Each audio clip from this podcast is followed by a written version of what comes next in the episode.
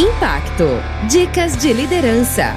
É uma iniciativa do IPO Cast, o podcast do IPO Brasil.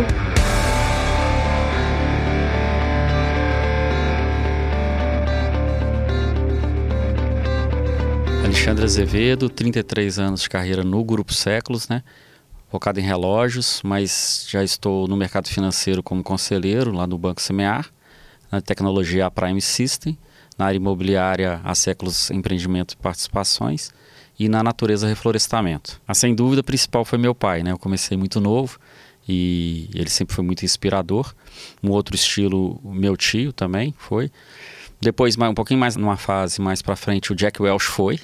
para mim foi uma, uma, inspiração ali que eu aprendi muito de, de liderança e gestão, né? Execução. E mais recente, eu, adoro o Caíto Maia e, e, e, o Edu Lira, né? Acho que. E por fim, o pessoal do meu fórum. Né? Eu tenho vários líderes ali sensacionais. Alguns vocês já chamaram, outros vocês já vão chamar aqui. Tem alguns que marcaram, né? Tem um do Rancharan sobre execução, que eu gosto pra caramba. Tem o Paixão Vencer do, do Jack Welch. Enfim, acho que esses dois são os que mais me marcaram para a liderança nas fases que eu estava, né? Hoje eu gosto muito dos IPOcast seus.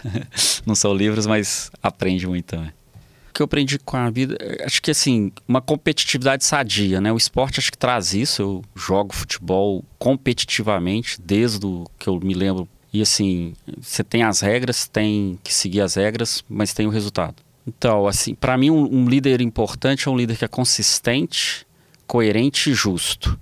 E eu levo isso para a vida também. Então é, é, é uma mão, mão dupla, né? Eu acho que a consistência é importante para você ter domínio, para você saber o que você sabe. Você sabe o que você não sabe, você não sabe. É, a coerência, né? De fazer o que fala. E, e, a justiça. Justiça não só de reconhecer o que é bom, mas reconhecer o que é ruim.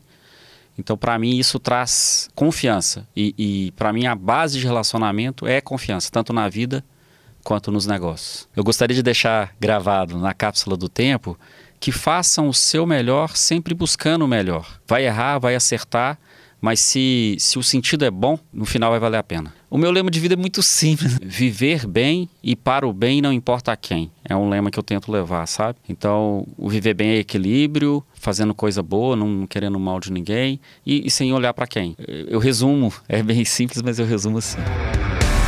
Se você gostou dessas dicas, ouça a entrevista completa no IPO Cast.